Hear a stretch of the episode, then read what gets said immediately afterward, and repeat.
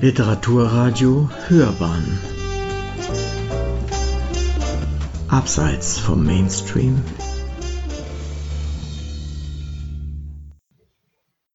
Literaturkritik.de In geheimer Mission gegen Hitler. Mit Die letzten Tage unserer Väter erscheint der Debütroman des französischsprachigen Schweizer Bestseller-Autors Joël Dicker zum ersten Mal auf Deutsch. Eine Rezension von Dietmar Jakobsen. Ihr gemeinsames Ziel schweißt sie zusammen, nicht nur ihre jeweilige Heimat, sondern Europa und die Welt vom Faschismus zu befreien.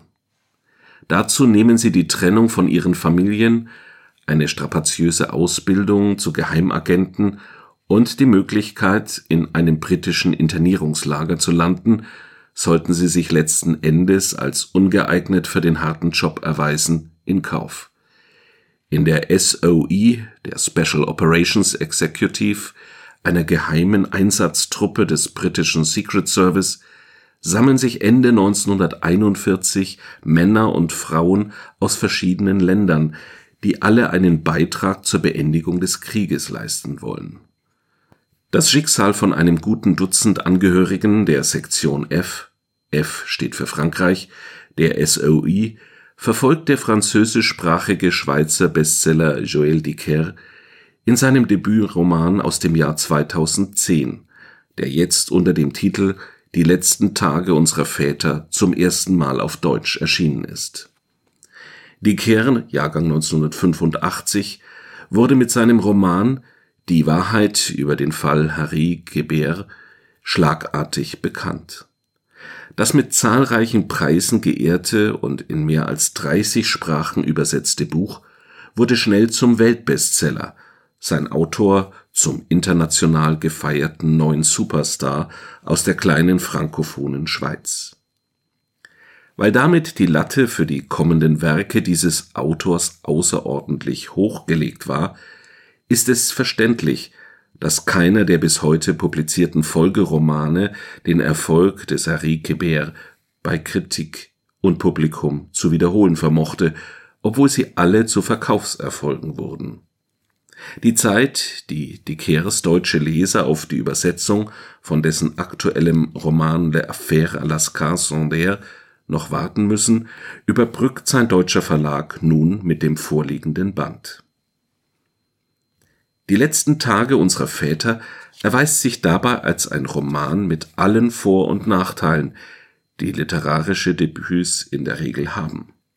Das weniger bekannte Kapitel aus der Geschichte der Resistance die Unterstützung der Widerstandsbewegungen in den von Hitler-Deutschland okkupierten europäischen Ländern durch in Großbritannien ausgebildete und trainierte Agenten, die man vorher europaweit rekrutiert hatte, erzählt der bei Erscheinen des Romans erst 25-jährige Autor ebenso spannend wie routiniert es ist die Entwicklungsgeschichte eines Häufchens hauptsächlich junger Franzosen, die während ihrer Ausbildung an verschiedenen Orten in Großbritannien zu einer verschworenen Gemeinschaft zusammenwachsen.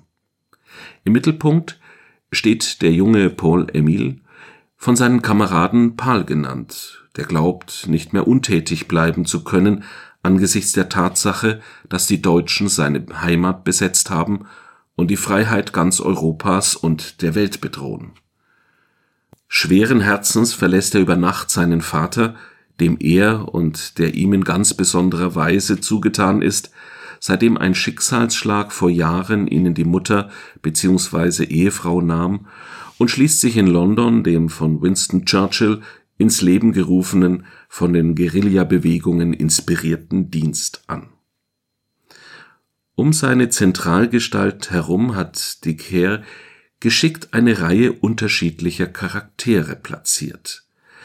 Als an deren Ausbildungsende von den ursprünglich 21 Freiwilligen der Sektion F noch acht Männer und eine Frau übrig geblieben sind, verfolgt der Roman ihre Schicksale weiter, indem er seinen Fokus mal auf die eine, mal auf die andere Figur richtet.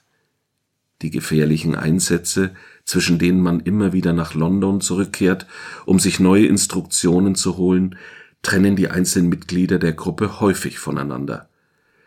Dennoch bleibt das Gefühl in jedem Einzelnen, zu einer ganz besonderen Gruppe zu gehören, die mehr miteinander verbindet als lediglich ihre zeitlich begrenzte gemeinsame Mission.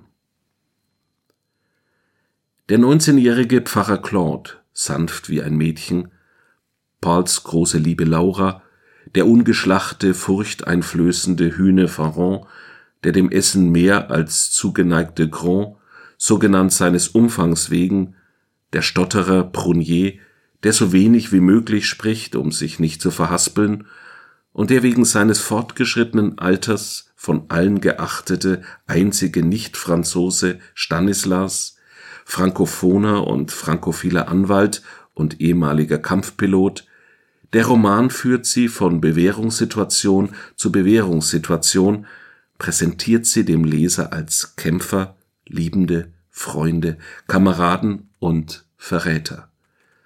Und immer wieder kehren die Gedanken Pauls zu seinem Vater zurück. Alleingelassen im besetzten Paris und im Unklaren darüber, auf welch gefährliche Mission sein Sohn sich begeben hat, ist er der Fixpunkt in dessen Welt. Den Vater will Paul nicht enttäuschen. Für ihn hat er sich aufgemacht in eine ungewisse, gefährliche Zukunft. Ihm möchte er so schnell wie möglich seine große Liebe Laura vorstellen, und um ihn zu schützen, wird er am Ende Schreckliches tun und sich selbst opfern. Die letzten Tage unserer Väter ist nicht immer Pathos und kitschfrei. Sätze wie Leutnant Peter und David der Dolmetscher standen abseits und weinten. Alle weinten. Ganz Schottland weinte, muss man nicht mit der Lupe suchen, man findet sie nur allzu häufig.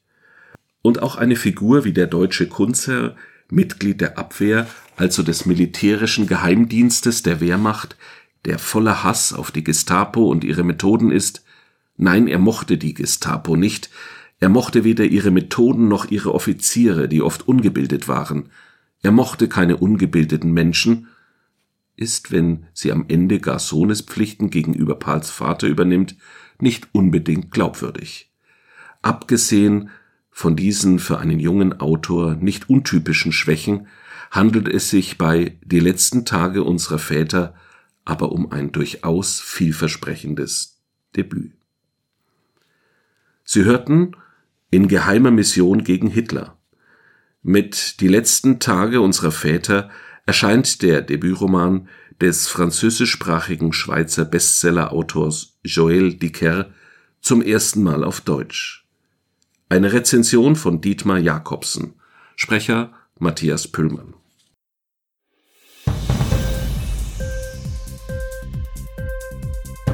Hat dir die Sendung gefallen? Literatur pur, ja, das sind wir natürlich auch als Podcast. Hier kannst du unsere Podcasts hören. Anchor, Spotify, Apple Podcast, iTunes, Google Podcasts, radio.de und viele andere mehr.